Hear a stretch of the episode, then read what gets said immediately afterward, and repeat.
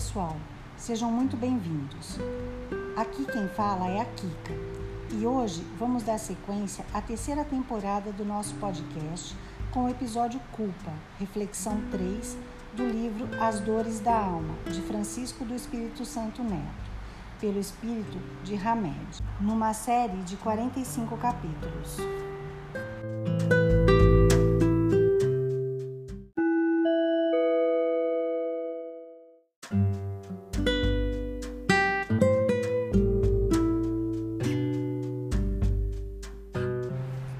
Culpa.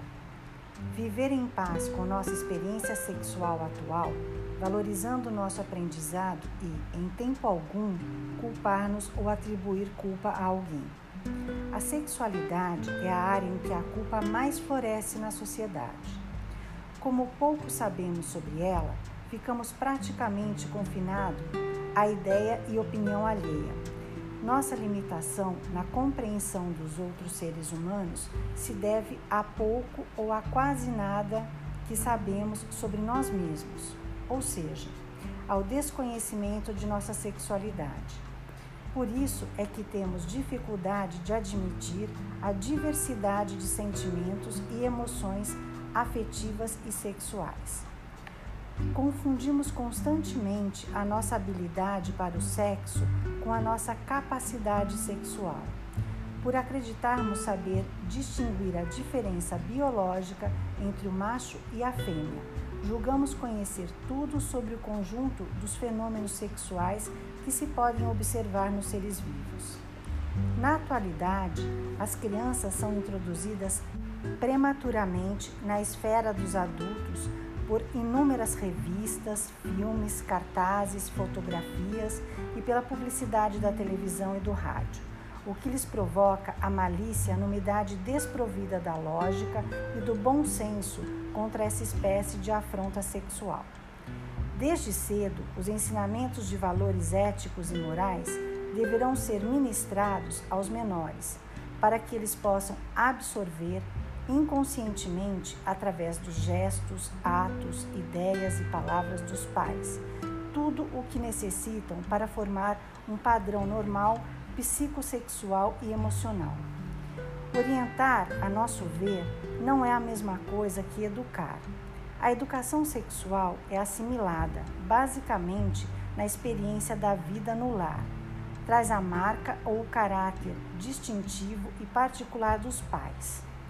Já a orientação sexual engloba métodos de ensino, informação e notícias transmitidas e ou aplicadas à criança pelos parentes, religiosos, professores, psicólogos, médicos e outros profissionais especializados. Ainda que os pais não tenham fornecido intencionalmente educação sexual aos filhos, mesmo assim as crianças formaram hábitos conceitos e ideias sobre o sexo, absorvidos no dia a dia da vida familiar, nos mais diversos exemplos que recolheram dos atos e crenças dos adultos. Noções, crendices, preconceitos e concepções já existem na criança, pois são frutos de suas existências pretéritas. Além disso, somam-se à sua bagagem espiritual as ocorrências e aprendizagens da vida atual. É importante, no entanto, para desenvolver adultos maduros e ajustados psicossexualmente, fundamentar o ensino da orientação sexual sobre métodos pedagógicos e psicológicos de cunho reencarnacionista, pelos quais os menores são observados como almas milenares e educados sob uma atmosfera de vida eterna. Em certas circunstâncias evolutivas, encarnamos como homem, em outras, como mulher, e ainda em determinadas oportunidades de aprendizagem e de renovação, o espírito pode vir ocupar uma vestimenta corporal oposta à tendência íntima que vivencia. O fenômeno é análogo ao que se refere a área masculina tanto quanto a feminina. Independentemente da forma de sexualidade que estamos vivenciando no presente, procuremos aceitá-la em plenitude, visto que há sempre, em qualquer condição, a oportunidade de adquirirmos experiências e, por consequência, progredirmos espiritualmente, vencendo desafios e promovendo realizações. O mal depende principalmente da vontade que se tenha de o praticar. O bem é sempre o bem e o mal sempre o mal, qualquer que seja a posição do homem. Diferença só há quanto ao grau da responsabilidade. Não podemos nos esquecer de que o grau de responsabilidade deve ser sempre coerente com a estrada evolucional por onde transitam as almas. Portanto, os indivíduos responderão adequadamente por seus atos e atitudes e serão responsáveis somente por aquilo que conhecem, não pelo que ignoram.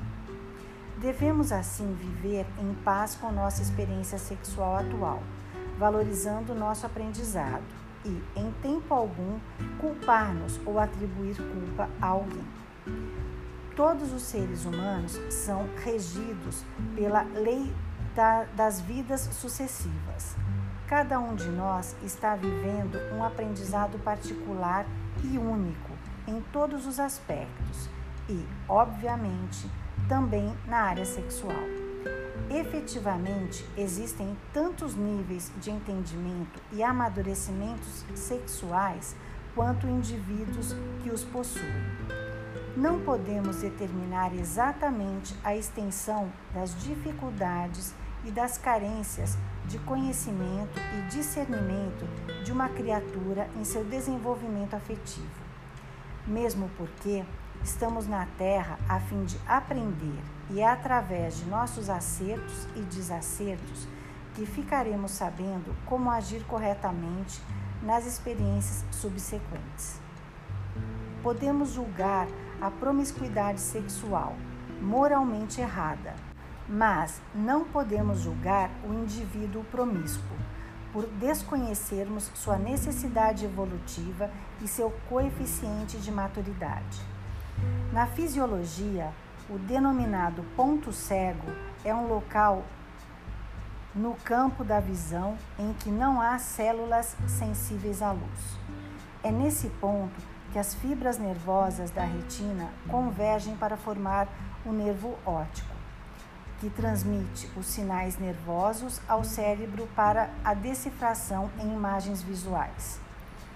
Transportando o significado deste termo fisiológico, ponto cego, para a área psicológica, poderemos fazer uma analogia entre esta lacuna em nosso campo visual com nossa falta de visão íntima para ver as coisas como realmente são.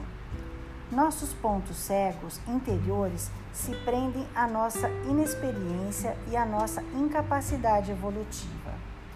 Querer ser iguais aos outros e nos comparar sexualmente indicam ausência de peças importantes em nossa consciência profunda, o que nos torna incapacitados para perceber a extensão das leis divinas que regem a todos nós.